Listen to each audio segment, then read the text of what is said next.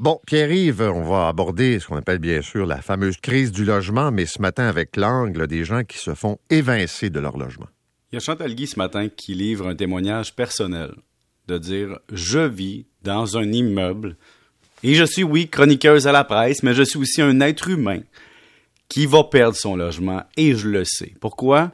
Ses propriétaires sont décédés. Elle vit dans un immeuble qui est immense. Écoute, pas, je vais te faire une confession. Là. J'ai visité cet immeuble-là en tant qu'acheteur d'amis potentiels ou investisseurs. Je suis allé voir. Je savais pas qu'elle était là.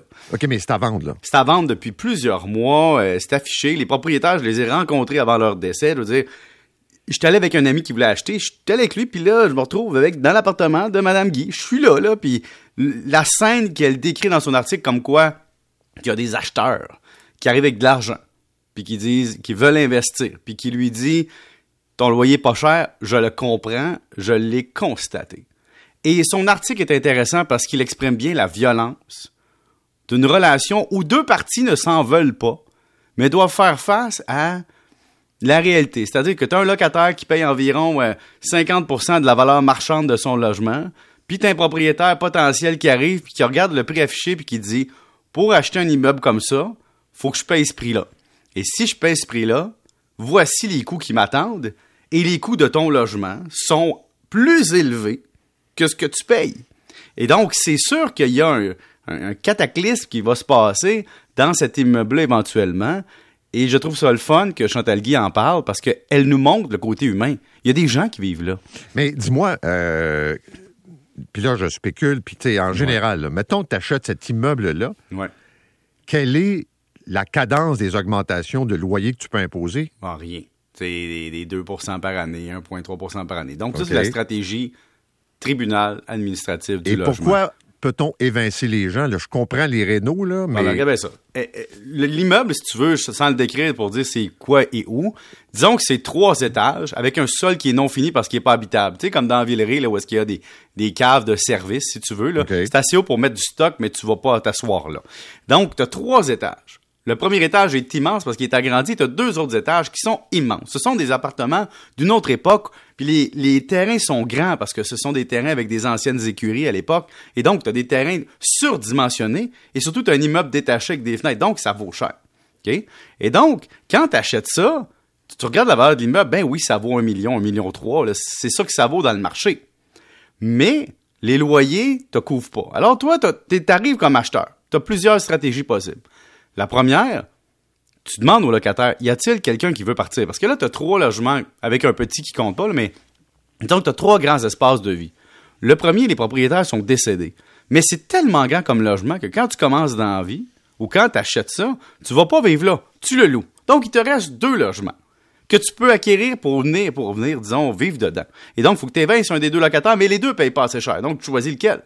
Alors, tu évinces un premier locataire, puis le deuxième, il se peut que pour vrai, Paul, il se peut que pour vrai, tu un parent ou un enfant qui doit se loger puis que tu le loges là-dedans pour vrai. Que ce soit une possibilité pour toi de le faire, et je te dis, ce genre de logement-là, c'est ça qui devrait être fait si la personne veut reprendre le logement.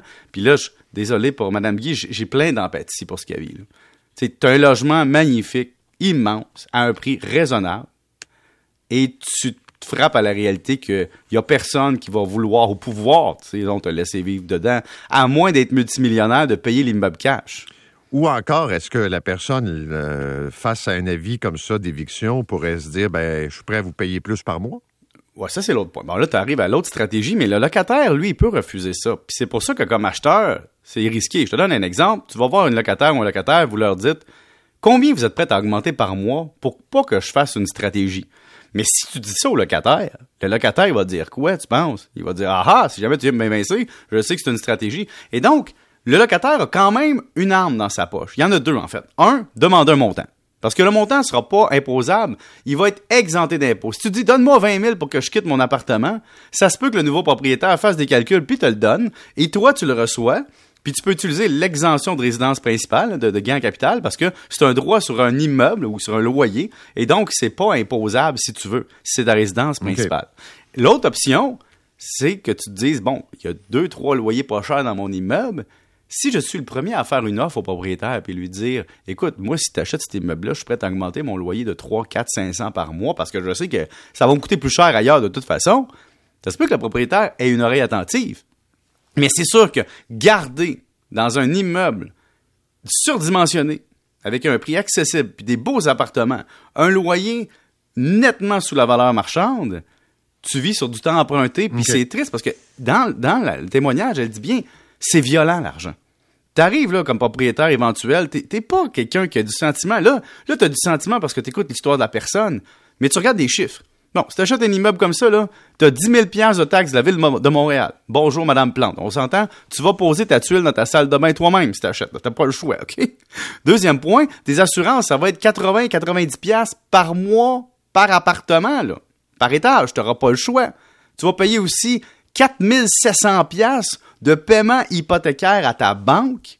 Si tu as 20% de mise de fonds dans ce genre d'immeuble-là, 4732. Si tu as trois étages habitables, fais le calcul rapidement.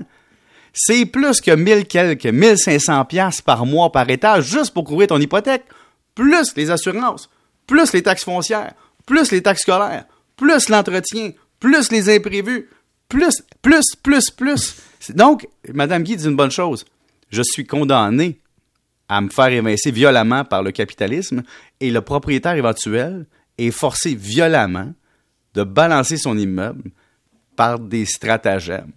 Et c'est, on a un problème d'offre de loyer au Québec, ah, surtout à Montréal. C'est clair. Merci, Salut. Salut, bonne journée. 7h23, autoroute des Laurentides.